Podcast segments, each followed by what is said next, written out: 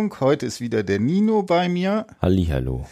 Und wir wollen uns heute über ein Buch unterhalten. Das ist so das Zentrale, was wir heute machen. Und zwar ist das Die Gesellschaft des Zorns von Cornelia Kopetsch. Ich hoffe, ich spreche das halbwegs richtig aus. Ein sehr spannendes Buch, ist, glaube ich, auch Sachbuch des Monats gewesen hm. im letzten Monat und wird halt sehr viel äh, gelesen zurzeit. Aber bevor wir anfangen, würde ich sagen, muss es ja immer so ein bisschen menscheln. Und da würde ich sagen, Nino, erzähl doch mal so ein bisschen, was äh, so bei dir in den letzten Wochen, seitdem wir das letzte Mal gepodcastet haben, so passiert ist. Was sind die spannenden neuen Sachen, mit denen du dich beschäftigst und so weiter und so fort. Ja, ich mache äh, wie immer viel Musik okay. und ähm, hab, bin jetzt immer noch am, am Album von meiner Band, Bambus Björn. Das Album wird gerade gemischt und das werde ich natürlich bei Zeit noch anpreisen an dieser Stelle. ähm, du musst genau, aber einen alles Werbeplatz dir mieten. ja, genau. Aber hier könnte ja jetzt auch gerade meine Werbung stehen, eigentlich an dieser Stelle. Und ähm, genau. Sag mal kurz, was für eine Musikrichtung? Happy? Ähm, es ist äh, ganz schwer zu sagen, aber es ist letztlich eine Mischung aus äh, Funk, House, ähm, genau, ein bisschen elektronisch, ein bisschen analog, mal ein bisschen poppiger, mal ein bisschen härter und ähm, ja, es ist sehr tanzbar auf jeden Fall. Genau. Okay, dann sind wir gespannt. Da können wir ja auch uns vielleicht nochmal in Ruhe drüber unterhalten. Unbedingt. Genau. Und äh, was Wie sieht's bei dir aus? Bei mir, ja, also was ganz spannend war, ich habe jetzt die letzten zwei Tage irgendwie jede Menge Prüfungen im Praxissemester gehabt. Das war nochmal total spannend, auch irgendwie so festzustellen. Die müssen da ja so ein äh, Forschungsprojekt, ein kleines an der Schule durchführen. Und da habe ich natürlich erstmal die eigenen. Äh, die Lehrämtler, ne? Die Lehrämtler, genau.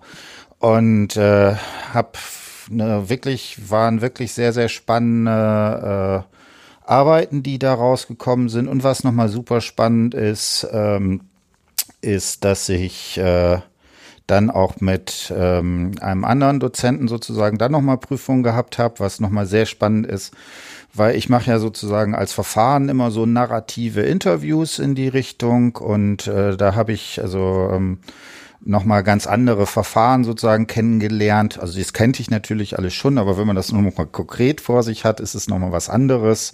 Und das war sehr interessant. Wie was für neue Verfahren? Was, äh also, ähm, also was bei mir immer das Ding ist, ich mache ja relativ strikt narratives Interview. Mhm. Ne, das ist so, äh, ne, hältst der Person irgendwie ein Aufnahmegerät und sagst, erzähl mal deine Lebensgeschichte, fang mal von vorne an und dann interveniert man quasi nicht. Und das ist halt immer eine Fragestellung, wie gut funktioniert das, weil das sozusagen, weil da quasi kein Fokus ist. Also kann, dir kann es passieren, dass du äh, ja, dass im Zweifelsfall äh, jemand zum Beispiel zu einem bestimmten Thema überhaupt nichts sagt, wo du eigentlich mhm. drauf spekuliert hättest, dass das passiert.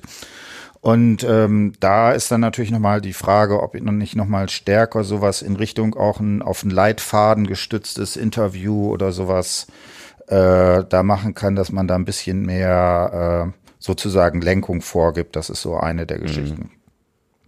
Ansonsten äh, bin ich ein bisschen traurig, weil ich werde hier aus dem Büro ausgeschmissen.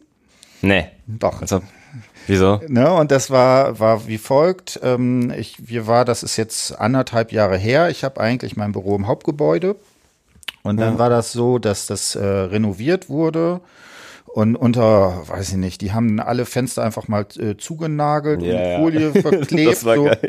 Ne, wo, wo man sich so denkt, äh, was ist das denn eigentlich? Und dann sind, als dann irgendwann einer mal äh, irgendwie vom Gesundheitsamt oder was weiß ich da irgendwie drauf geguckt hat, gesagt, das können auch keine Menschen arbeiten, das ist sie wahnsinnig.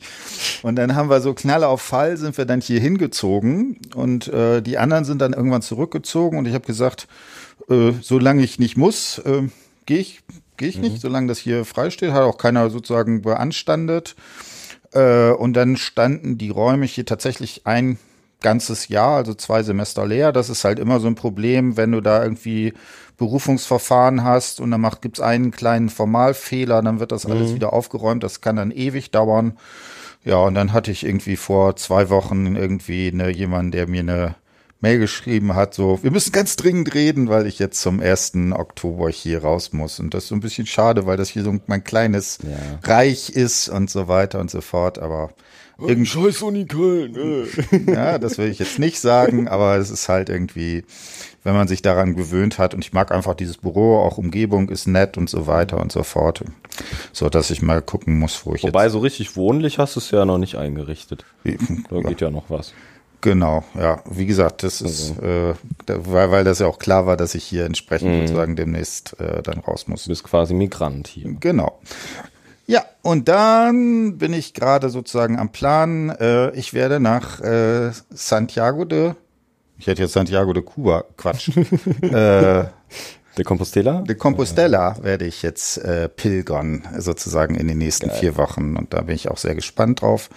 Und habe jetzt nochmal, ähm, äh, da gibt es sozusagen zwei Wege. Ich wollte eigentlich den sozusagen klassischen gehen. Und das war total lustig, weil ich dann mit einer Freundin im Café gesessen habe und dann haben wir uns darüber unterhalten und so weiter und so fort. Und dann neben mir saß, hat dann jemand plötzlich gesagt, äh, Entschuldigung, ich muss da jetzt auch was zu sagen, weil die mhm. war Spanierin und ah, hat okay. dann sozusagen alle möglichen Infos äh, da gegeben. Und jetzt mache ich den Camino del Norte, also direkt an der Küste entlang.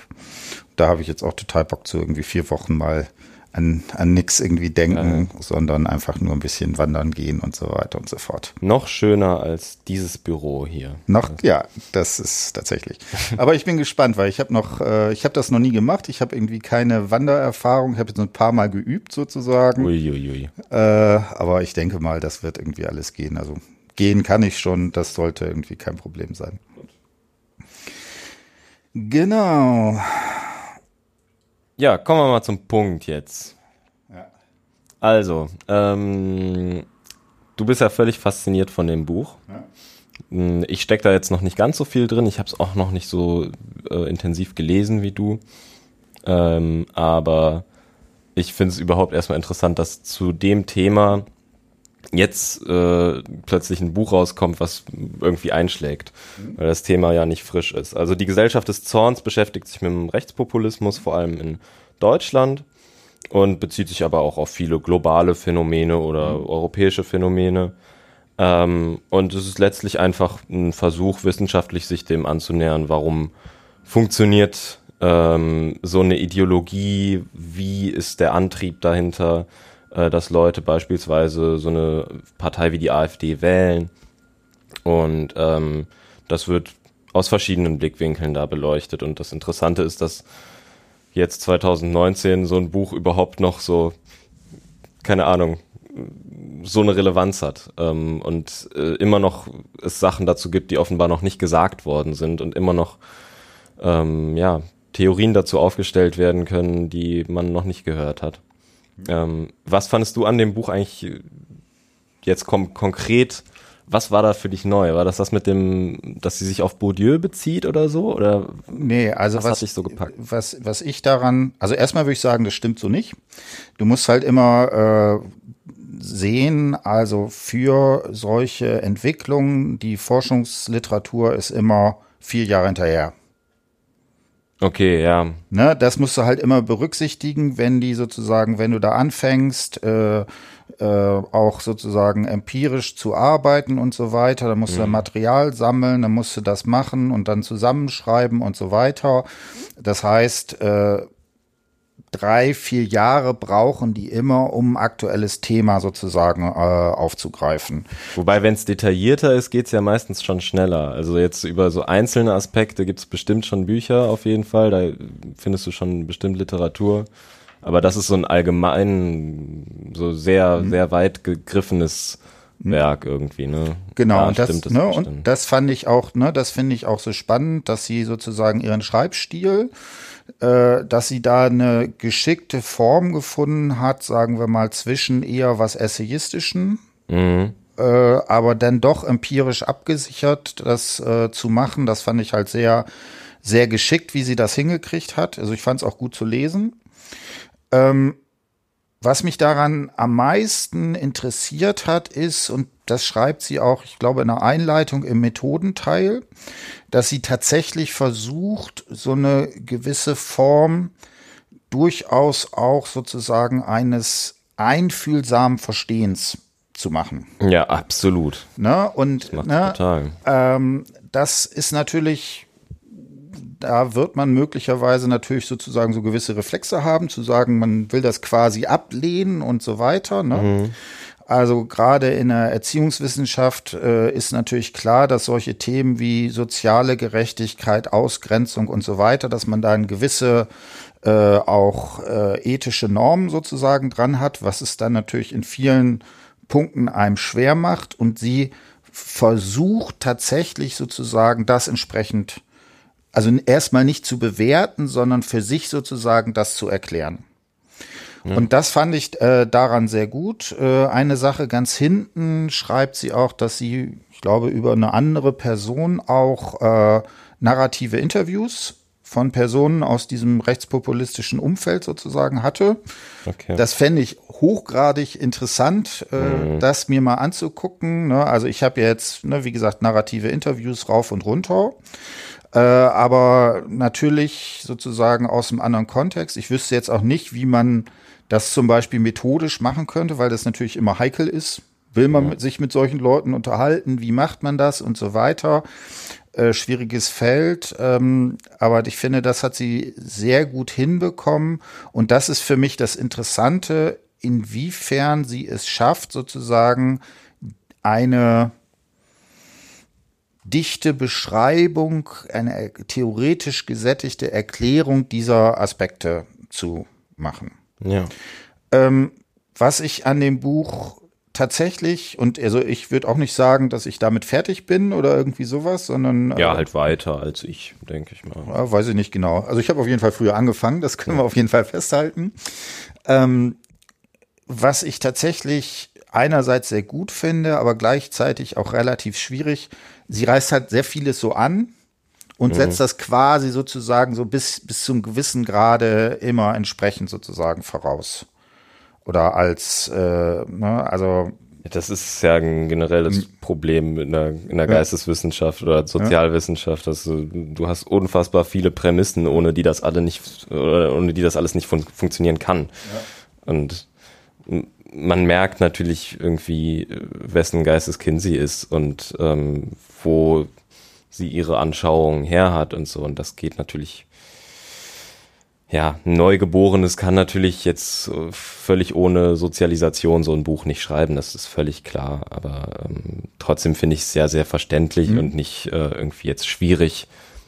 Mhm. Ähm, weil so ist halt auch äh, Wissenschaft, wenn sie jetzt eben nicht wie so eine studentische Hausarbeit verfasst ist, sondern eben wie du sagst, ne, es ist super essayistisch und es ist gerade auch so sehr in so einem empathischen Stil geschrieben und dass man eigentlich merkt, ihre Motivation ist es offenbar echt gewesen, einfach das Gefühl der Menschen, die mhm. solchen Parteien und solchen Ideologien anhängen, irgendwie mhm. nachvollziehen zu können und mhm. das mitfühlen zu können. Mhm. Und das ist so ihr ultimatives Bedürfnis offenbar.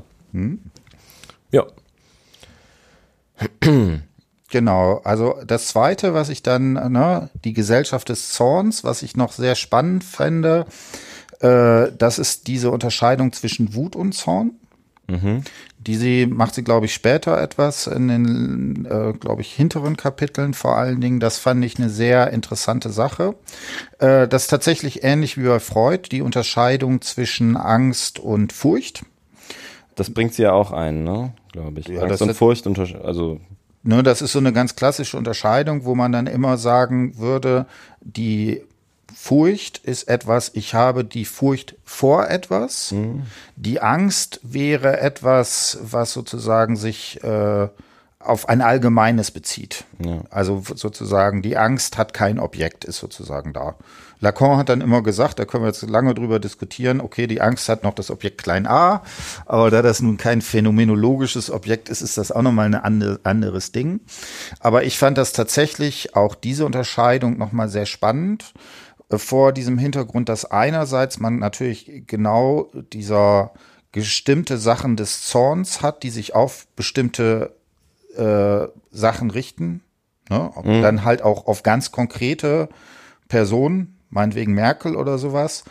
Und das sozusagen dahinter aber eher sozusagen so ein allgemeines so eine allgemeine Wut irgendwie ist, die wahrscheinlich auf ein sehr viel auf einen sehr viel größeren Bereich sozusagen sich da entsprechend äh, drauf bezieht. Die auch zeitlich überdauernder ist. Genau. Genau. Ja. Was waren so für dich die zentralen Punkte, die du da rausgenommen hast? Hast du so ein paar Ideen dazu, dass wir da einsteigen können? Ähm, was mir, glaube ich, zuerst aufgefallen ist, war ähm, der ständige Vergleich zu äh, 68. Hm? Das habe ich ähm, als erstes weil für mich bleiben vor allem halt immer die Sachen hängen, die ich selber nicht ganz verstehe ja. oder die ich selber kritisch sehe daran. Mhm. Und das war so der erste Punkt in dem Buch, wo ich mir dachte, hm, da komme ich nicht ganz mit oder da will ich nicht ganz mitgehen, mhm. weil ähm, eine, ja, eine sogenannte, diese sogenannte 68er Revolution jetzt irgendwie damit in Verbindung zu bringen, was jetzt gerade in Europa passiert ähm, oder vielleicht auch weltweit, ähm, ist für mich ein bisschen, also ich sehe den Zusammenhang nicht unbedingt. Es ist natürlich bei beidem irgendwie sind ähnliche Phänomene, ne? So eine allgemeine Werte-Hierarchie äh, mhm. wird so ein bisschen durcheinander geworfen und bestimmte gesellschaftliche mhm. Kräfte ähm, ja bekommen mehr Macht oder äh, verlieren Macht. Ähm, aber sie sagt es eigentlich auch schon selber, dass eben ein völlig entscheidender Unterschied darin besteht, dass solche rechten Bewegungen in der Regel von Leuten angeführt werden, initiiert werden und auch in der Masse getragen werden, oft von Leuten, die Angst haben, eben ihre ähm, oder Furcht auch konkret ähm, davor, eben ihren sozialen Status zu verlieren. Also soziale, sozial bedrohte Menschen hm? sind, Absteiger, potenzielle, hm? die eben sehen, hm, wenn es so weitergeht, dann werde ich meinen Status nicht halten können. Und äh, sowas wie die 68er Revolution genau das Umgekehrte ist, weil eben linke Bewegungen von sozialen Aufsteigern äh, im, im großen Maß mitbestimmt werden. Und damit ist eigentlich für mich dieser Vergleich schon völlig hinfällig. Wie siehst du das? Also ich fand das ein bisschen, ich dachte mir so, hä, was, also, also, was hat jetzt irgendwie Rudi Dutschke mit Jörg Meuthen zu tun? Das, ne, das geht in meinem Kopf gar nicht zusammen. Die haben als Figuren völlig verschiedene Rollen, finde ich. Hm. Also das fand ich tatsächlich auch interessant und äh, aber auch schwierig, weil sie ja versucht, auch bis zum gewissen Mal, also es gäbe, es gäbe dann ja so Erklärungsmodelle, wo man sagt, okay, das ist irgendwie ja, das, das sind irgendwie reine Identitätsprobleme, die die haben, sozusagen, dass sie sich vielleicht mit bestimmten Sachen nicht mehr äh, entsprechend identifizieren können. Auch vielleicht, wie gesagt, diese Frage nach, wie verhält sich das sozusagen mit einem ökonomischen Geschichte, ne, wo ja klar ist, dass es nicht ist, dass das sind nicht so sehr die Abgehängten, sondern die, die sozusagen Angst davor haben, ja, genau. dass sie das äh, haben können. Und was ich schon sehr, sehr spannend finde, und das ist auch der Teil, den ich an Bourdieu spannend finde, dass sie daran zeigen kann, dass eine solche Erklärung einfach meiner Ansicht nach zu einfach ist, sondern dass man das tatsächlich doch auch als eine Form der politischen äh, Positionierung lesen müsste. Dass es wirklich eine politische Bewegung genau. ist und nicht nur ein paar verzweifelte Typen, genau, die irgendwie genau. Das, Probleme haben. Ja. Genau, das macht sie sozusagen mhm. sehr stark und ich fand das auch interessant, weil damit äh, nochmal Ne, wir haben ja bei mir häufig so Bourdieu in so einem Kontext gelesen, ne, ökonomisch, soziales, kulturelles Kapital und da äh, finde ich, gibt sie dem nochmal eine ganz andere Dimension, die, die sozusagen da drin ist. Ja. Und tatsächlich, ne, das ist ja vielleicht auch genau das, was du äh, äh, im Vorgespräch nochmal diese Fragestellung gemacht hast. Ähm, bis zum gewissen Grade kann ich das auch nachvollziehen, wenn man sagt, kulturell hat die 68er Generation tats tatsächlich irgendwie gewonnen. Kann ich nicht beurteilen. Ich weiß es nicht. Habe ich mich nicht genug mit auseinandergesetzt, aber ja. Ne, also ich würde schon sagen, ne, dass da wurden ja bestimmte kulturelle äh, Herangehensweisen ne, nochmal, wenn man sich äh, da, ne, das vor allen Dingen nochmal davor äh, vorstellt, wie das war, ähm, das hat schon einen, denke ich, grundlegenden kulturellen Wandel sozusagen mit sich gebracht. Ich sag mal ganz platt, meine Mutter hat mir äh, vor äh, ein paar Wochen erzählt, dass sie damals, äh, ne, ist man noch irgendwie schön zur Kirche gegangen und dann hat der Pastor in der Kirche gesagt, dass man doch gefälligst CDU zu wählen hätte. ne?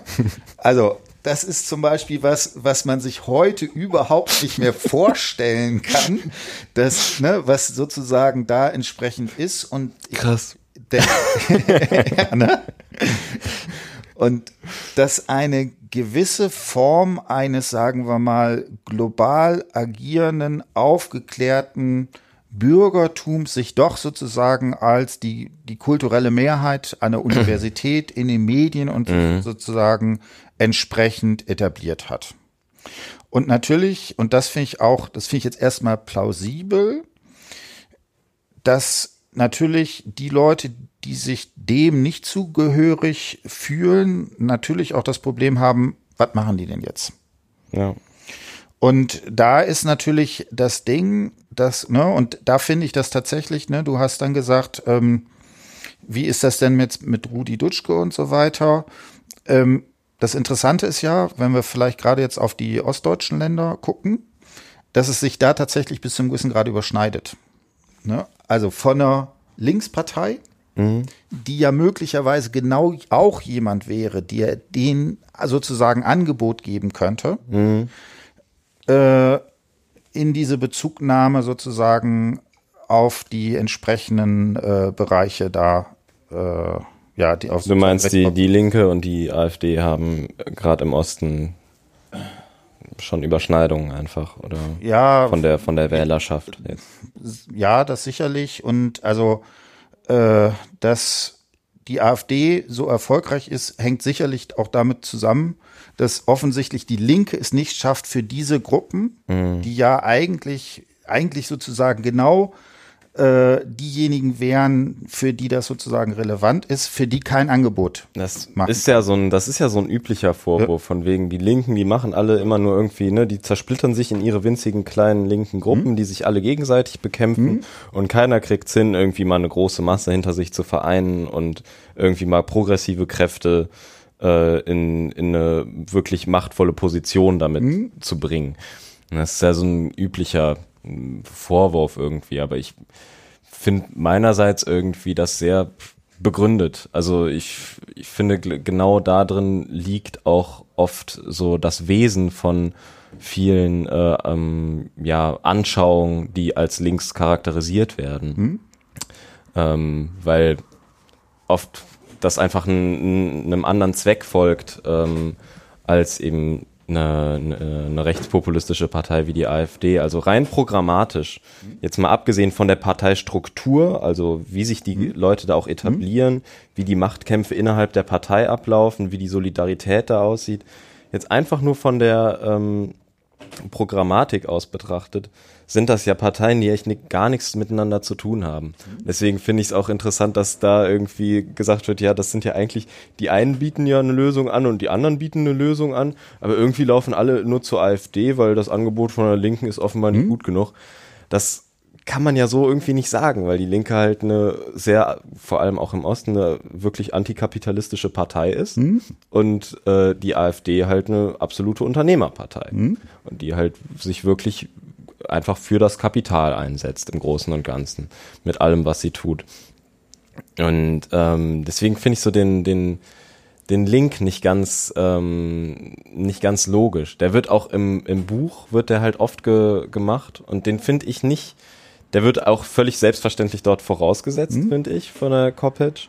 Und da habe ich immer ein Problem mit. Ich finde es nicht ganz richtig, dass einfach, ähm, ja, dass man sagen kann, ach, das liegt doch eigentlich relativ nah beieinander, also nach dieser Hufeisenlogik mhm. irgendwie zu sagen, ne, rechts ist halt am einen Ende, links ist am anderen mhm. Ende des Spektrums und irgendwie laufen die ja auch aufeinander zu, je extremer die werden sondern ähm, ich glaube, es gibt da grundlegende Unterschiede und es gibt bestimmt Leute, die von der SPD und von der Linken zur AfD überlaufen und plötzlich AfD wählen. Ich glaube aber, es gibt einen grundlegenden Unterschied von Wählern, die, eine, äh, die ein Problem zum Beispiel mit Rassismus haben mhm. und sagen, ich möchte mich nicht hinter Aussagen stellen, wie das irgendwie äh, zwölf Jahre äh, Hitlerreich ein Vogelschiss in der deutschen Geschichte wären hm? und äh, dass das ein Mahnmal der Schande da in Berlin sei und so weiter. Und damit möchte ich nichts zu tun haben. Und dann wiederum Wähler, die eben damit kein Problem haben. Hm? Und ich glaube, da ist eine ganz klare Trennlinie, die eben durch manche Sachen, die in dem Buch erklärt werden, nicht ganz ähm, erfasst wird. Also du kannst da natürlich irgendwie sagen, ja, ökonomisch kann man ja irgendwie, sind das die Abgehängten, kulturell betrachtet sind das auch die Abgehängten, beziehungsweise eben immer die, die davon bedroht sind, abgehängt zu werden.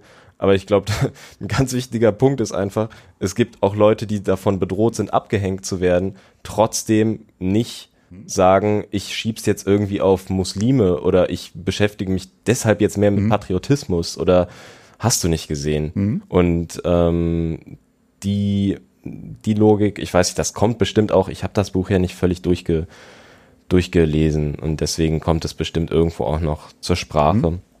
Aber bisher kam es mir zu kurz. Mhm.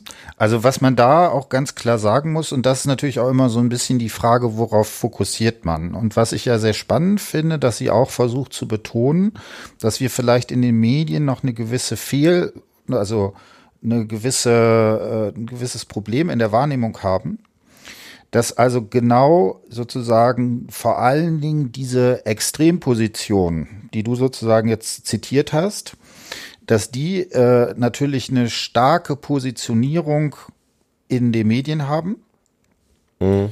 äh, wo sie dann auch versucht zu betonen, okay, ne, das ist nat also dieser, äh, das ist natürlich der entsprechende Flügel, der sich ja sozusagen auch zunehmend einfach äh, auf der Parteiebene sozusagen durchsetzt.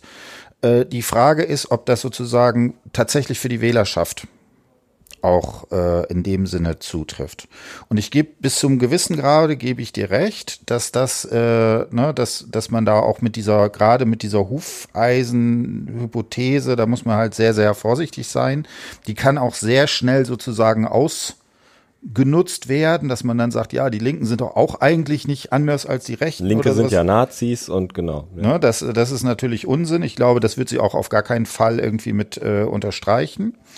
Aber ähm, was ich daran schon spannend fand, ist, dass sie doch ähm, schafft, sozusagen über diese Geschichte ein gewisses sozusagen über diese zwei Sachen, also einerseits ökonomisches Verhältnis und dann diese Frage sozusagen nach vielleicht eh, eher sowas wie ein identitäres, eine, äh, eine Bezug auf die Identität, mhm. äh, da entsprechenden äh, entsprechende Erklärungsmodelle sozusagen anzubieten. Ja.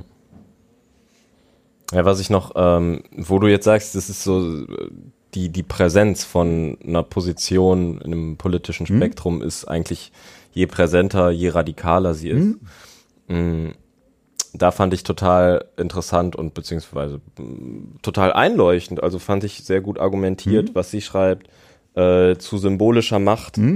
Also dass Machtkämpfe ähm, eben viel weniger auf jetzt so einer materiellen Basis mhm. betrachtet werden müssen. Viel weniger dieses, ja, welche Partei hat jetzt die meisten Beschlüsse durchgekriegt, ne, mhm. und so weiter. Und ähm, welche, welche Gesetzgebung ist jetzt irgendwie mhm. von der SPD mitgetragen und deswegen wählen die Leute dann auch die mhm. SPD wieder lieber oder sowas.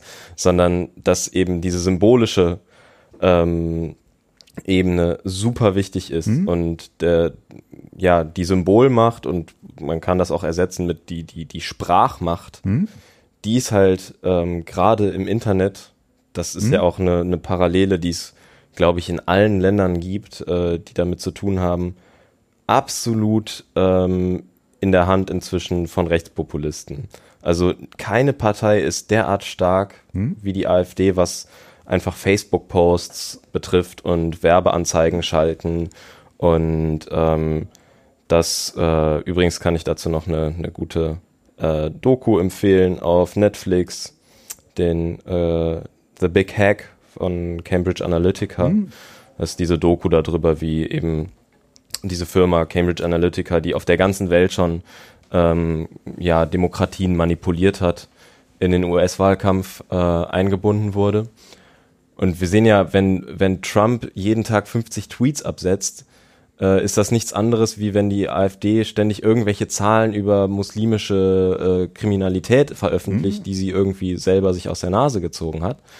Das ist eine wahnsinnige Präsenz, die durch Sprache auch ähm, mhm. ja verwendet wird. Und ähm, was ich deshalb mir letztens nochmal rausgesucht habe, hatte ich dir erzählt, sind so ein paar Facebook-Kommentare unter einem äh, Post von der Tagesschau, wo es nur zur ähm, um, eine, um, um eine Sonntagsfrage ging. Ne? Mhm. Wenn diesen Sonntag Bundestagswahl wäre, wen würden mhm. Sie wählen? Und das Ergebnis war ähm, ne, normale Stichprobe, irgendwie 1000 Leute, ganz geringe Standardabweichung, eigentlich völlig wissenschaftlich äh, ganz üblich, ne? so wie man das halt macht, so eine Umfrage. Trotzdem waren unter dem Post fast nur Kommentare von Leuten, die äh, sich extrem darüber aufgeregt haben, dass angeblich die Grünen bei 25 Prozent liegen, mhm. aktuell. Und ähm, die das ganz schlimm fanden. Und die Kommentare waren in einer Sprache verfasst, die für mich eben genau diese, diese, ähm, ja, diesem Bedürfnis irgendwie einen Ausdruck verleiht, mhm. diese Symbolmacht wiederzuerlangen. Mhm. Meine Sprache quasi in den Vordergrund zu drängen, meine Präsenz medial zu stärken, indem ich meine Sprache benutze. Es waren halt nur so, ich habe mir ein paar mhm. aufgeschrieben davon. Ähm, einer war, ähm, war die Umfrage im Kindergarten und dann so Smileys. Und ähm, dann einer, äh, jetzt kommen wieder die selbstgebastelten Umfragen. Das Zentralkomitee lässt grüßen. Also beim ersten eher so, ein, so dieses Verniedlichende, mhm. von wegen einfach alles lächerlich machen, die Leute haben ja keine Ahnung. Mhm. Dann beim zweiten Mal, ne, die Leute werden manipuliert, Zentralkomitee, bla bla bla. Ähm, dann äh, einer, den fand ich richtig gut, 25 Prozent, also ne, 25 Prozent war der grüne Balken, haben nur Malen und Klatschen in der Schule gehabt, hat einer geschrieben. Mhm. Das fand ich super bezeichnend, so auch, weil ich mir dachte, hey, wäre eigentlich ja gar nicht mal falsch, wenn man ein bisschen mehr malen und klatschen würde in der Schule. Eigentlich eine gute Inspiration, mhm. aber es war irgendwie, man kann sich den, den, den Zorn da drin ziemlich gut vorstellen und das Bedürfnis da, davon, eben seine eigenen Positionen damit viel mehr wieder zuzusprechen. Und einer hat es dann völlig auf den Punkt gebracht, mhm. aber sachlich, ohne dass jetzt die mhm. sprachliche Ebene für mich dabei ähm, unbedingt interessant ist, sondern ganz auf der Sachebene, was er ausgedrückt hat, war irgendein Mann, ähm, sind alles Männer eigentlich, glaube ich, gewesen. Ähm, und er schrieb, wenn ich, wenn ich mich in meiner Bekanntschaft, den Kollegen oder den Verwandten umhöre, ergibt sich ein völlig anderes Bild. Irgendwie fühlt man sich manipuliert und verkaspert. Und das fand ich, das fand ich so irre, dass da eine Statistik veröffentlicht mhm. wird. Ja, eine Studie. Da steht genau, wie das gemacht wird. 1000 Befragte, da steht die Standardabweichung, da steht, wie das in welchen Bezirken mit Telefonumfrage, ne, alle Methodik steht da drunter. Mhm. Auf der, in dem Artikel noch drin. Mhm. Alles da, alle Informationen. Du weißt auch heutzutage, wie sowas durchgeführt wird. Und dann stellt sich einer hin, offenbar jemand, der ganze Sätze bilden kann, der kein völliger, ja, geistig behinderter Mensch ist. So. Und der stellt sich hin und sagt, irgendwie fühlt man sich manipuliert und verkaspert. Und worauf, bezieht er das? Bezieht er, er das bezieht das darauf, dass die AfD nicht so viele Stimmen hat und ähm, also der Kommentar war ein bisschen länger. Ich habe jetzt hm. diesen Satz hm. rausgenommen ähm, und die Grünen sehr stark und genau und die SPD auch wieder ein zwei Prozent zugelegt hatte sogar. Also es war für die AfD nicht so ein super Ergebnis. Und äh, die Kommentare war, haben sich alle darauf bezogen tatsächlich. Hm. Also da würde ich dann noch mal vielleicht ein bisschen auch einen äh, anderen Punkt machen, was ja sehr breit diskutiert wird. Das ist diese Frage des Tribalismus. Hm. Also ne und ähm, das muss man jetzt ein bisschen ähm, größer sehen. Also äh, also ne, man könnte das eher also sozusagen der Tribe, ne, mit dem man sich identifiziert. Ähm, das ne, ist aber auf keinen Fall noch so zu denken, wie das, äh, wo der eigentlich herkommt, außer Ethnographie oder sowas, wo man sagt, es sind eher sozusagen sowas wie Stammeskulturen. Und die These, die eine ganze Reihe von Autoren jetzt äh, vorgebracht haben, ist, dass möglicherweise im Internet es genau um solche Aushandlungen von sozusagen zu welchem Tribe, zu welchem Stamm gehörig. Mhm. Und da, wenn man das so liest, wäre es dann auch egal, sozusagen, ne, wie, ob das jetzt methodisch irgendwie gut gemacht ist oder nicht äh, und, und so weiter, sondern es geht nur darum, sich zu vergegenwiss, zu vergegenwissern, zu Vergegen, wem man, vergegenwärtigen. ver, vergegenwärtigen, ja, äh, zu wem gehört man denn jetzt eigentlich? Ja, ja. Ne? Und deswegen ist auch dieses ganze, äh, ne, diese unerträgliche Sache, ne, ähm, da natürlich, äh, Also du würdest quasi ein, ein Identitätsding da draus machen. Ne? also in, also Äh, gerade an dem, was du vor, würde ich genau sowas wie ein Identitätsding machen. Mhm. Äh, was jetzt zum Beispiel auch interessant ist, wenn er dann sagt, ja, die haben in der Schule nur, die Grünen haben in der Schule nur Klatschen gelernt. Mhm. Wenn du dir das äh, sozusagen rein soziologisch anguckst, ist sozusagen, sind die Grünen ganz klar diejenigen mit der höchsten äh, Mit der höchsten Bildung. Bildungsabschlüssen, ja, ja, genau. Und äh, was genau, was ich finde, was hier genau auch eigentlich sehr schön zu dieser Geschichte mit dazugehört. Äh, natürlich, ich würde aber auf keinen Fall, und das macht sie ja auch nicht, diese ökonomische Dimension da raushalten. Mhm. Wobei, und aber auch, ähm, also was ich ja interessant fand, und das fand ich sehr spannend, also dass sie einerseits ja sowas wie den Kontext der Globalisierung irgendwie rekonstruiert. Wo ist das eigentlich hergekommen, ne? dass äh, wir sozusagen zunehmend diese Geschichte haben, die natürlich ökonomisch äh, Mittelstand unter Druck setzt, zunehmend. Ja. Und das Interessante ist aber, und das ist ja jetzt genau andersrum, äh, dass wir zunehmend auch ähm, gerade bei ähm, äh, ja, Personen, was weiß ich, Migranten zweiter Generation oder sowas haben, die ja zunehmend ökonomisch auch erfolgreich sind. Und das fand ich zum Beispiel, es gibt eine sehr spannende Arbeit von Elmar Falani, der sagt, die, äh, die Probleme oder die Diskussionen, die wir jetzt um diese Fragestellung haben, kommen nicht daher, weil die zu schlecht integriert sind, sondern weil sie plötzlich zu gut integriert sind. Mhm. Ne? Solange die, äh, ich sage mal, Lassen mal, sich eben nicht klein halten Genau, und ne? paternalisieren. Genau, solange, ich sag mal jetzt in Anführungsstrichen, der Türke irgendwie nur putzen geht, Ja. ist das ja kein Problem. Ja. Wenn, was ist aber, wenn er jetzt plötzlich im Lehramtsstudium ist und nachher sogar die oder nachher sozusagen Schüler unterrichtet? Und man dann offensichtlich hat, dass die sozusagen da entsprechend drin sind, das ist sehr spannend. Und tatsächlich, ne, ich hatte ja kurz gesagt, ähm, ist es, äh, ne, dass ich da jetzt in den letzten Tagen auch eine äh, Reihe von Prüfungen hatte. Und da ist auch nochmal stark rausgekommen, dass äh, gerade Personen äh, in vielen Fällen mit Migrationshintergrund ein sehr starkes Bedürfnis haben, in der Bildung erfolgreich zu sein. Und auch in der Arbeit erfolgreich zu sein. Und das macht, ist ja ne, sozusagen, und die These, die, die sie sozusagen, wenn ich das richtig verstanden habe, aufgestellt hat, sozusagen, da ist man von beiden Seiten quasi jetzt bedroht. Von Ja. einer globalisierten Geschichte, die sozusagen da ist, und dann auch von, von diesen neuen Dimensionen. Und was dann aber auch sowas wie Identität in Frage stellt. Ne? Das fand ich zum Beispiel sehr, sehr interessant, dieses, äh, dieses Pseudo, diese Pseudo-Vorstellung, die Deutschen sind fleißig.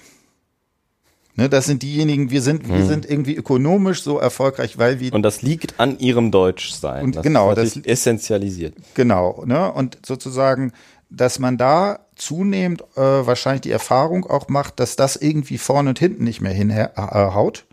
Und dann gibt's sozusagen zwei Varianten, und das fand ich dann sozusagen auch sehr plausibel. Die einen, die das als Chance sozusagen begreifen können, ne, die das, äh, die für sich da was rausholen, ne, und dann auf die Konzerte in Ehrenfeld gehen und so weiter Ja. und so fort. Weil sie auch ein bisschen so die Ressourcen dazu haben, bildungsmäßig zum Beispiel, ne? Weil Genau. sie Anknüpfungspunkte haben und weil sie sowohl äh, äh, die Ressourcen kulturell haben, natürlich auch ökonomisch.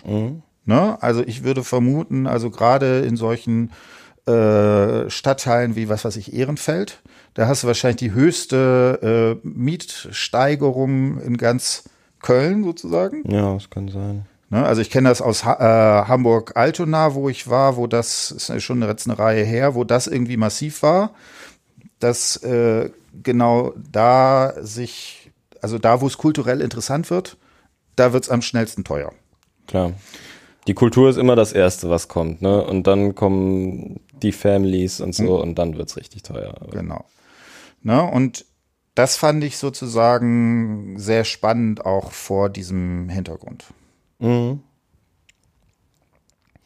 Ähm, richtig geiles äh, Wort in dem ganzen, mein, mein Lieblingsbegriff mhm. fast in dem ganzen Buch, ähm, war das äh, die, die Überschrift äh, des sinnstiftenden Narrativs. Mhm. Die fand ich richtig gut. Kannst ja denken, warum, weil es halt voll in unseren psychoanalytischen Kram auch immer reinpasst. Mhm. Äh, ich lese auch gerade wieder Max Frisch und ähm, der hat ja auch oft so ähm, sehr ja konstruktivistische Ansätze. Es gibt bei Mein Name sei Gantenbein ähm, so ein so ein Satz von wegen äh, ich habe ich habe eine Erfahrung gemacht und jetzt suche ich meine Geschichte dazu. Hm? Und das ist genau dieser Punkt quasi. Ne? Ich, ich sitze hier irgendwie rum, ich habe an sich eine Erfahrung gemacht, das ist für sich genommen schon ein Problem. Egal, ob ich mich jetzt gerade von einem Türken bedroht fühle oder nicht, aber äh, ne, es kann ja einfach allein schon eine Erfahrung an sich ist schon ein Problem, weil ich ja die irgendwie einordnen muss. So, jetzt suche ich mir so ein Narrativ dazu und das muss mir einen Sinn dafür mhm. geben. Und ähm, das, ich fand's halt auch lustig, ne? Sie, äh, also äh, Cornelia Kopic argumentiert ja selber mit solchen Narrativen. Also mhm. die Globalisierung ist ja eine Riesenerzählung. Mhm. Die Globalisierung ist ja nichts, was es gibt, sondern das ist ja irgendwas, was wir uns ausdenken, damit die Dinge Sinn machen. Und äh, sie erklärt quasi mit der Globalisierung, dass Leute zu Hause sitzen und sich bedroht fühlen und sagen, ich hier in Deutschland, in meinem Deutschland als, als Deutscher, der ich bin mit meinem Deutschsein, bin jetzt bedroht aus Gründen, die ich selbst irgendwie nicht checke, habe aber Angst und kann die nicht ganz begründen und jetzt suche ich mir meinen Kontext. Und ähm, sie dann ja nach den eigentlichen Ursachen sucht und ähm, nach den, ähm, ne, was ist die Quelle, warum sucht man sich überhaupt erst sinnstiftende Narrative? Und dann kommt sie ja zu dem Schluss, ne, ökonomische ähm, Bedingungen, kulturelle Bedingungen und dann diese Milieustudien, wo sie sagt, dass äh, ja quasi jetzt ganz plump ausgedrückt, die AfD-Wähler, das sind alles Leute, die davon bedroht sind, einen sozialen Abstieg zu erfahren auf irgendeine Weise, weil sie eben nicht sich dem kosmopolitischen Lebensstil anpassen können, was auch wiederum eine Erzählung ist. Ähm, und ich finde aber die, die, die, äh, also den Punkt finde ich natürlich interessant und was ich jetzt noch nicht in dem Buch gelesen habe bisher so richtig, ist, ähm, wie solche Narrative eigentlich gebildet werden. Also wie komme ich dazu? Wo suche ich mir mein Material, um mich ähm, quasi solchen, ähm, um mich in solche Geschichten einzureihen? Und bei ihr zum Beispiel, sie sucht sich ja Geschichten aus, aus der Sozialwissenschaft. Ganz populäre Erzählungen wie eben Globalisierung und so weiter und irgendwie äh, ja, ökonomische Bedrohung oder dieser dieser kosmopolitische ähm, Geist, von dem sie quasi spricht, dass das jetzt auf dem Vormarsch sei und dass es eine Creative Economy jetzt gäbe, die alles umkrempeln würde. Ähm, ich bin mir immer da nicht ganz sicher, weil man sich halt selber, wir selber machen ja das Gleiche gerade. Wir, wir suchen uns ja irgendwie den Sinn in den Dingen und ähm, am Ende machen wir nichts anderes als äh, die Leute, die wir jetzt gerade versuchen irgendwie einzuordnen und über die eine, eine ja, über die quasi Informationen zu gewinnen und das einordnen zu können. Also man fällt irgendwie sehr oft da, finde ich, auf sich selbst zurück und hm. also ich würde da zwei Sachen zu sagen. Also erstmal, ne, hast du jetzt gesagt, sowas wie äh, was sinnstiftende Narrative war dann? Genau, das ist so eine so eine hm. Überschrift irgendwo. Genau. Ne, also da finde ich, ne, wir haben das irgendwie mit Lacan, das ist das Symbolische. Ich finde da sogar tatsächlich noch äh, deutlicher wird es bei Paul Ricoeur, der narrative Identität sozusagen damit ins mhm. äh, Feld führt. Und was, was natürlich da sehr stark ist, gerade bei Ricoeur, der sagt sowas wie eine Erzählung zu haben, ist eigentlich das Fundamentale, was man sozusagen braucht, um Mensch zu sein. Ja. Man ist Mensch, weil man eine Erzählung hat. Ja, Mega gut, und, richtig. Ne? Ja. Und natürlich, und das ist sozusagen interessant, was du jetzt äh, gemacht hast. Also auf der einen Seite versucht sie natürlich, ne, sowas wie Globalisierung, äh, dass sie da entsprechende das mit entsprechenden Daten äh, zu belegen. Also ich denke, es wäre zu stark, wenn man sagt, es ist nur, es wäre nur eine Narration. Aber gleichzeitig ist es natürlich so, dass das auch als Narration fungiert. Das ist sozusagen immer diese Doppel, mhm. ne? Äh, diese doppelte Dimension.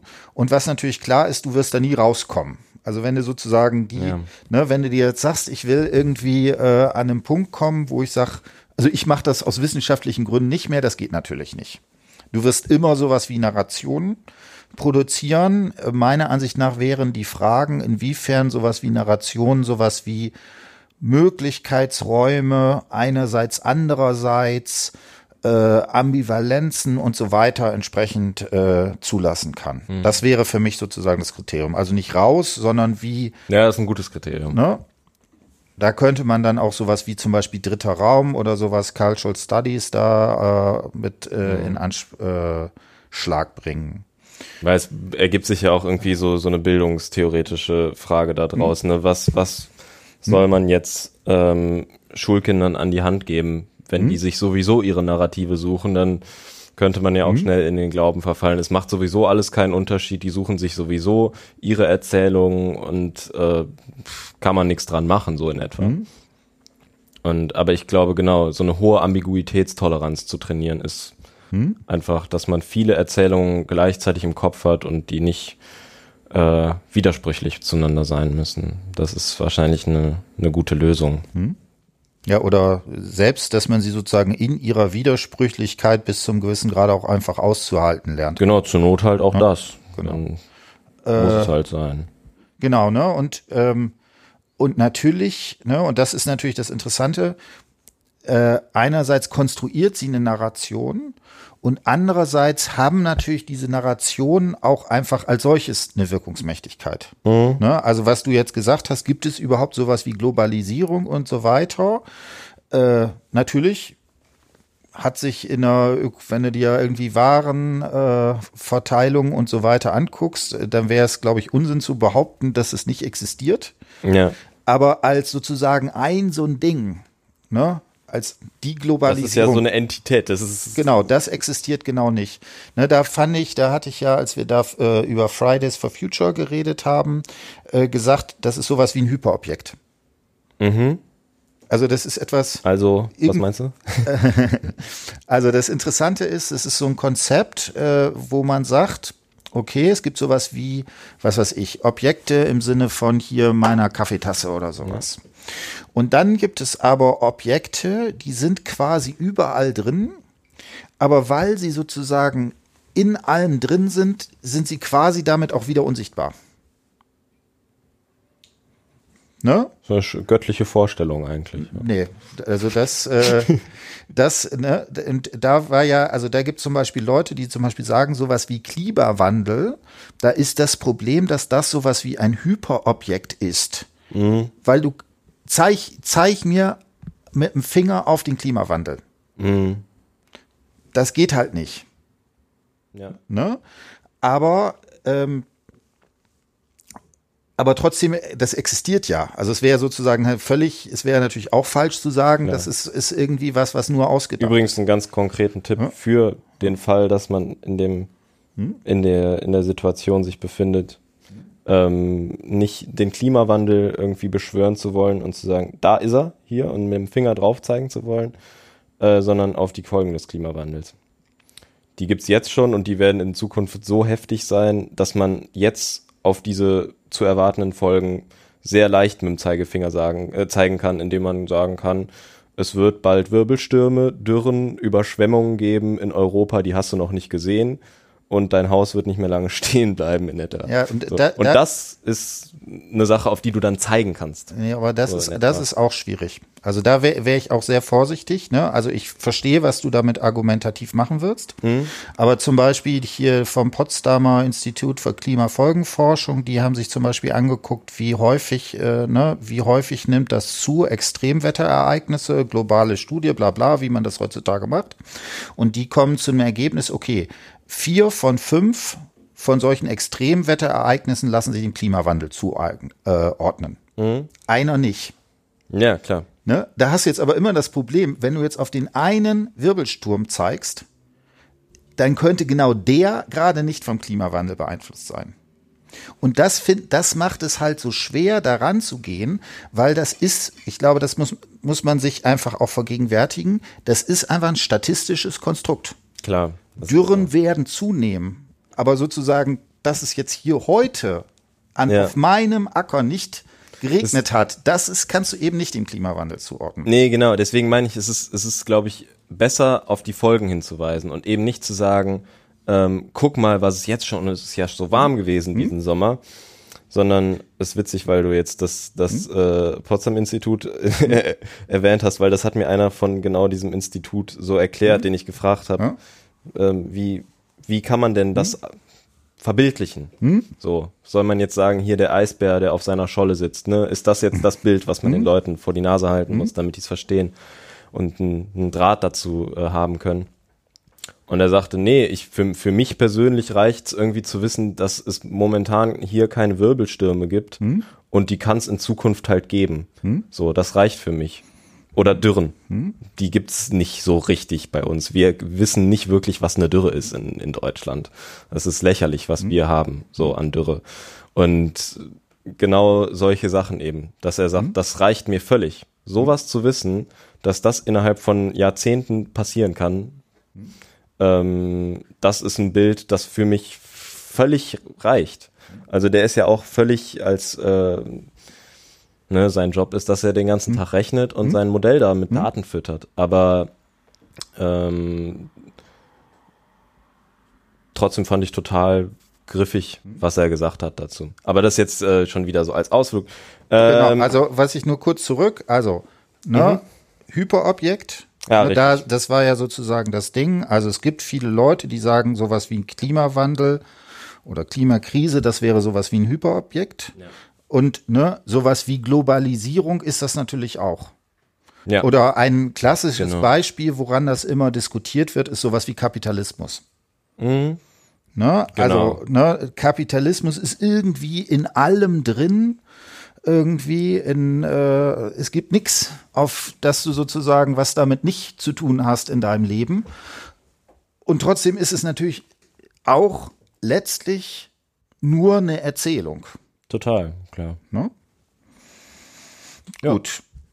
Ähm, wie siehst du den Punkt, dass sie, ähm, sie benutzt tatsächlich den Begriff der Hegemonie ähm, in Bezug darauf, dass wir ähm, so einen eben kosmopolitischen Lebensstil und so einen globalisierten Habitus irgendwie haben ähm, und sagt, das, das ist so der hegemoniale Lebensstil, das ist so der Habitus, der sich komplett durchgesetzt hat in der Wirtschaft, in der Gesellschaft, in der Kultur. Und so funktioniert die Gesellschaft.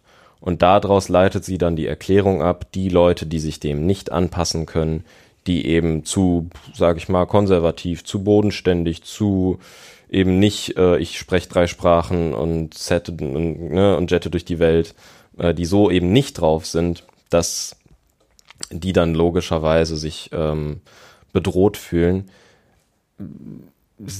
Diese Hegemonie sehe ich gar nicht. Also in Bezug auf Deutschland, die CDU regiert seit 2005. Das ist wohl wirklich keine Partei der Kosmopoliten und der Hipster, die mit ihrem MacBook ihren Latte im Café trinken und darüber reden, wie die Ausstellung in Mailand war, sondern das sind ganz normale Deutsche einfach.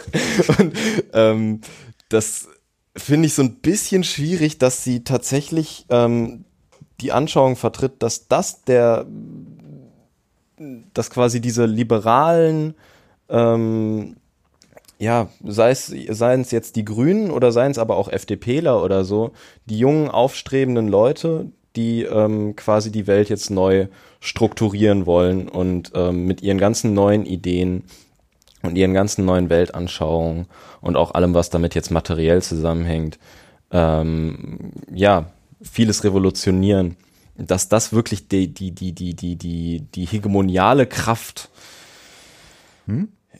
ist. Damit also, habe ich ein Problem. Also ich würde dir, wenn, wenn man das so ganz monokausal und so weiter lesen würde, zu sagen, es gibt quasi nichts anderes mehr oder sowas, das wäre sicherlich zu stark. Ich kann dem, also ich finde das erstmal als, ich würde so sagen, ich finde das als Erklärungsmodell erstmal sehr interessant. Und ich, ne, und das wäre auch die Fragestellung, ähm, also selbst derjenige, der äh, äh, CDU wählt, ist ja wahrscheinlich trotzdem an in den allermeisten Fällen an sowas wie einen solchen äh, entsprechenden Lebensstil auch partizipiert dabei. Also du könntest so ganz ja. platt, platt fragen, hat er Netflix-Abo? Mhm. Und dann würdest du sagen, alle, die das haben, packst du da rein. Und dann wäre das natürlich äh, sehr viel größer und das würde ich schon sagen, das ist, hat dann schon eine gewisse Dimension, dass sich das hegemonial durchgesetzt hat. Okay, weil ich ich finde halt gerade, ähm, wenn es jetzt um zum Beispiel Rechtspopulismus ja. geht und man guckt sich die AfD an und wo, wogegen macht sich die AfD stark? Hm?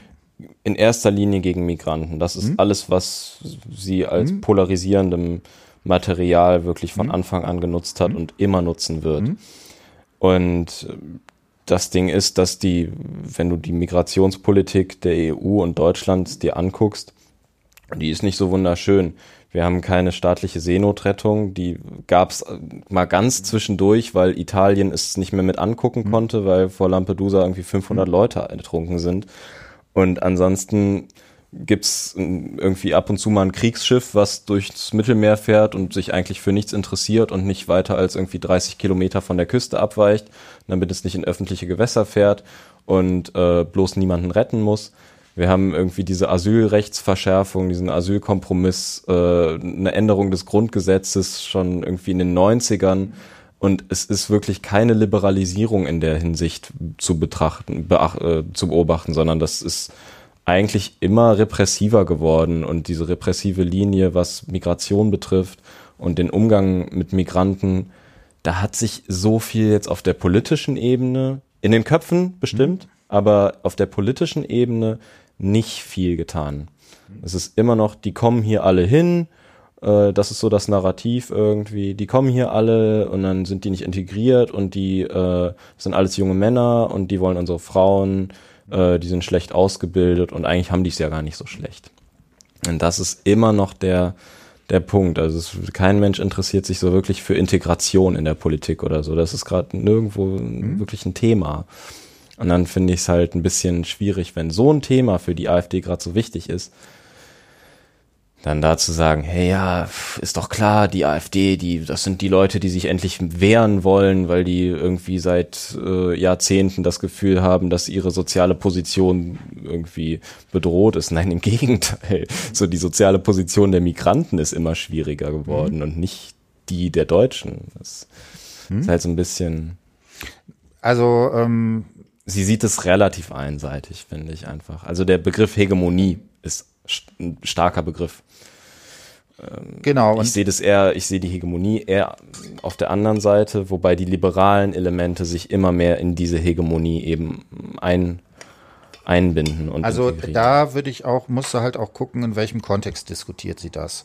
Mhm. Und da würde ich sagen, wo, in, ne, in welchem Kontext sie das diskutiert, würde ich sagen, das wäre sowas wie so eine äh, kulturelle, sowas wie kulturelle Zugehörigkeiten. Und da kann man, glaube ich, schon mhm. sagen, dass mhm. es sowas wie eine gewisse Form eines, sagen wir mal, liberal aufgeklärten Bürgertums, dass das etwas ist, was sozusagen zum Beispiel, wenn du dir anguckst, wie es in den Medien das vertreten ist, dass sich das schon relativ stark durchgesetzt hat. Da kann man schon von äh, Hegemonie sprechen. Und äh, ähm, ich verstehe sozusagen deine Kritik. Ich kann das auch äh, sozusagen sehen. Sie kann das ja aber, also ne, wenn wir jetzt sagen, okay, ihr Interesse daran ist, solche Phänomene wo, wie kommt es eigentlich zu Rechtspopulismus im, mhm. äh, im globalen Zeitalter? Äh, dann hat sie dadurch natürlich äh, eine gewisse Perspektive darauf. Ja. Und ich finde das, also, und das finde ich, äh, also der Vorwurf, also wenn, ne, ihr sozusagen vorzuwerfen, dass sie das damit irgendwie verharmlost oder irgendwie sowas, das sehe ich überhaupt nicht. Also das, äh, also zumindest in meiner Lektüre. Ja, Verharmlosung würde ich auch nicht sagen. Ich, ich würde ja. die Darstellung der gesellschaftlichen Kräfteverhältnisse einfach ein bisschen, ähm, ja, ist nicht so ganz sorgfältig bei ihr, finde ich. Es kommt äh, für, also wenn irgendein, ich weiß, das steht in einem Kontext, das Buch, es ist völlig klar, das hat eine Einleitung, das hat Hand und Fuß und man weiß, worum es geht. Ähm, trotzdem ist es so ein bisschen so, es ist immer noch ein wissenschaftliches Buch und wenn du das einem Alien vorlegen würdest, würde, glaube ich, das Alien sich denken, boah, geil, ey, in Deutschland, die Leute, die sind alle super aufgeklärt und äh, eigentlich die allermeisten, die sind völlig weltoffen und sowas wie Rassismus oder so, das gibt's halt nur unter den paar Idioten, die AfD wählen. Also und nee, aber das, das ist ja das so, ist wie, so, wie du das jetzt gesagt hast, das sagt sie ja nun überhaupt nicht. Ja, sie, sie erregt halt den, den Eindruck, finde ich, dass der, der Großteil der Gesellschaft irgendwie ähm, derart liberal ist und eben nur zu einem kleinen Teil vielleicht solche relativ, ja, nationalistischen, völkischen Sachen äh, in sich trägt und propagiert, dass das finde ich halt kritisch, dass du sagst irgendwie, ja, zum, zum größten Teil sind wir ja aufgeklärt und liberal. Ähm, das ist so ein bisschen, ja, das sagt wahrscheinlich irgendwie jede Gesellschaft über sich, aber das ist, glaube ich, Quatsch. Na, also ähm, ich würde das auch anders sagen. Ähm, also da ist jetzt die Frage, was, was verstehst du sozusagen unter liberal oder was, ja. ne? Und da würde ich das jetzt auf keinen Fall im Sinne einer normativen Bestimmung sagen. Ne? Also äh, es ist vollkommen klar, was weiß ich, ich habe ja in dem Kontext irgendwie narrative Interviews irgendwie bergeweise gemacht, dass du findest irgendwie permanent an Schulen auch sowas wie rassistische Äußerungen und so weiter und so fort. Was ich nur betone, ne, und ich, oder das, so lese ich sie, und das würde ich schon sagen, dass sowas wie ein gewisser an, ne, bei äh, Michael Seemann hat das nochmal genannt, sowas wie äh, die digitale globale Elite, mhm. dass es sowas gibt und dass das einen sehr starken Einfluss hat, das finde ich relativ plausibel. Ja. Ne? Gut. Ich würde ja. auch, wie gesagt, äh, ne, sehr spannendes Buch. Absolut, ja. Ich, ne, ja. Also das kann man sicherlich in die die Gesellschaft des Zorns Ne, Transkriptverlag, übrigens ist das hier dieses X-Texte, da, äh, die sind total spannend. Also ich habe jetzt lese jetzt mhm. gerade noch was über die postmigrantische Gesellschaft, auch ein total äh, spannendes Buch. Also das guckt es rein. Das ist auch relativ, ich glaube irgendwie 20 Euro oder sowas für ein 400 Seiten Buch. Ist das eigentlich ein sehr guter Preis. In dem Sinne würde ich sagen, haben wir das nicht geklärt. ich glaube, da müssten wir auch sozusagen nochmal genau. viel deutlicher in eine präzise Textanalyse ja. reingehen, wenn ja, man jetzt, jetzt echt durcheinander gelabert. Das wenn man jetzt das macht. Aber äh, wir sehen das ja vor allen Dingen, dass es sozusagen als Anregung dient, damit sie nochmal Ideen dazu haben. Also ich finde das sehr spannend und äh, finde, da kann man sicherlich jede Menge sozusagen noch weiter dran machen. Ja. So, Jetzt. Ah, ah, genau, noch ein kleines Schmankerl zum Schluss. Okay. Äh, willst du zuerst? Hast du was? was äh äh, ich habe genau, ich habe zwei Sachen äh, mir rausgesucht und zwar jeweils zwei Podcasts. Mhm. Und äh, zwar, und jetzt habe ich leider, ich muss hier irgendwie gleich noch ein Technikproblem lösen, woran ich hier die ganze Zeit noch gleichzeitig am äh, Ich merk's. Ja. Äh, also mein, bei mir sind hier irgendwie Batterien gerade alle. Ähm, das eine ist ein äh, Podcast, äh, der ist jetzt ganz neu, den habe ich heute Morgen gehört, in Omega Tau. Und äh, sehr schöner Podcast. Nochmal, wie heißt der? Omega Tau. Okay. Und ähm, eigentlich macht er irgendwie so äh, Politik.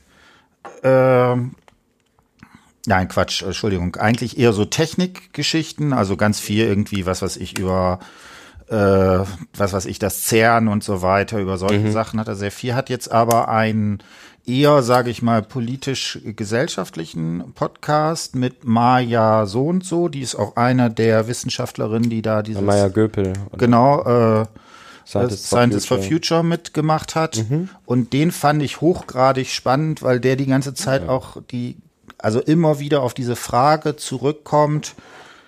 Eigentlich wissen wir ja, was wir machen müssten. Ja. Und trotzdem schaffen wir es irgendwie nicht, sozusagen das äh, umzusetzen. Diesen, den finde ich sehr, sehr spannend. Ja. Ne, wie sie darauf reagiert. Leider ist es so, dass die, glaube ich, irgendwie äh, dann nach, nach einer Dreiviertelstunde irgendwie plötzlich irgendwie gehen musste, dass er sozusagen seine, ja. ihre wissenschaftlichen Begründungen fehlen noch so ein bisschen, hat er sozusagen da auch gesagt. Also den Podcast sehr spannend. Äh, und das zweite, den zweiten Podcast, den ich sehr empfehlen würde, das ist äh, von The Daily. Das ist ein Podcast der New York Times und der, ich fand gerade den letzten, der war über die Waldbrände da im Amazonasgebiet wo die das nochmal diskutiert haben. Und das finde ich, also die finde ich immer unglaublich spannend, weil man da einfach ganz tief, die kriegen das immer sehr gut hin, sozusagen tief in die Sachen äh, einzusteigen, das zu verdeutlichen. Mhm. Äh, die sind sehr, sehr erzählerisch. Ne? Da muss man so ein bisschen aufpassen, weil das auch eine gewisse ähm, ja, weil das halt sehr menschelt, sage ich mal, ne, die ganze Zeit. Ne? Das ist natürlich ein Riesenproblem. Ja, ja aber okay. wie gesagt, also die beiden äh, Podcasts würde ich empfehlen. Die verlinken wir auch unten unter dem äh, hier sozusagen in der Beschreibung. Und was hättest du noch? Ich habe was Kleines ähm, und zwar, ich weiß nicht, ob du das gerade gelesen hast. Letztens äh, ist schon zwei Wochen oder so alt. Ähm, passt zu unserem heutigen Thema es gab ein Interview von Hans-Georg Maaßen mit mhm. der Rheinischen Post. Okay. Ähm, fand ich richtig gut. Ähm, und man kann das online lesen äh, bei der Rheinischen Post online und ich finde es auf allen Ebenen einfach genial. Mhm. Es ist super interessant, es ist äh, sehr gut kontextualisiert. Ähm, direkt zu Beginn des Interviews, also bevor das Interview äh, die Transkription beginnt, stehen so ein paar Sätze und da wird einfach nur gesagt von wegen, ne, äh, das Interview hat zwar stattgefunden, aber unter den und den Bedingungen und dann wurden noch Sachen rausgestrichen und andere Sachen noch dazu hin, hinzugefügt. Und das ist einfach journalistisch total interessant, mhm. weil ähm, der Hauptvorwurf von äh, Maaßen ja auch oft ist, dass irgendwie die Medien alles verzerren und ihn immer blöd darstellen und das ist ja so sein Trauma, was er irgendwie nie überwinden wird ähm, dass mal jemand was Böses über ihn gesagt hat. Und jetzt ähm, sprechen die halt mit ihm darüber und äh, als sein Feindbild quasi mhm. und gleichzeitig aber auch als Reporter. Und ähm, es ist einfach ein super in interessantes Gespräch. Genau. Und irgendwann äh, ähm, bezeichnet er sich dann das Höhepunkt des Gesprächs als sozial und eher links. Okay. Und also das zeigt einfach, wie, wie geil dieses Gespräch ist. Das ist wahnsinnig, wie wie gut die miteinander trotzdem reden irgendwie. Also wie viel dabei rumkommt, was da an Sätzen gesagt wird. Das ist einfach interessant. Genau. In diesem Sinne, dann haben wir es. Ich habe hier jetzt, glaube ich, das Problem, dass ich meinen Podcast nicht beendet kriege, aber wir machen jetzt einfach mal einen Schluss und dann gucken wir.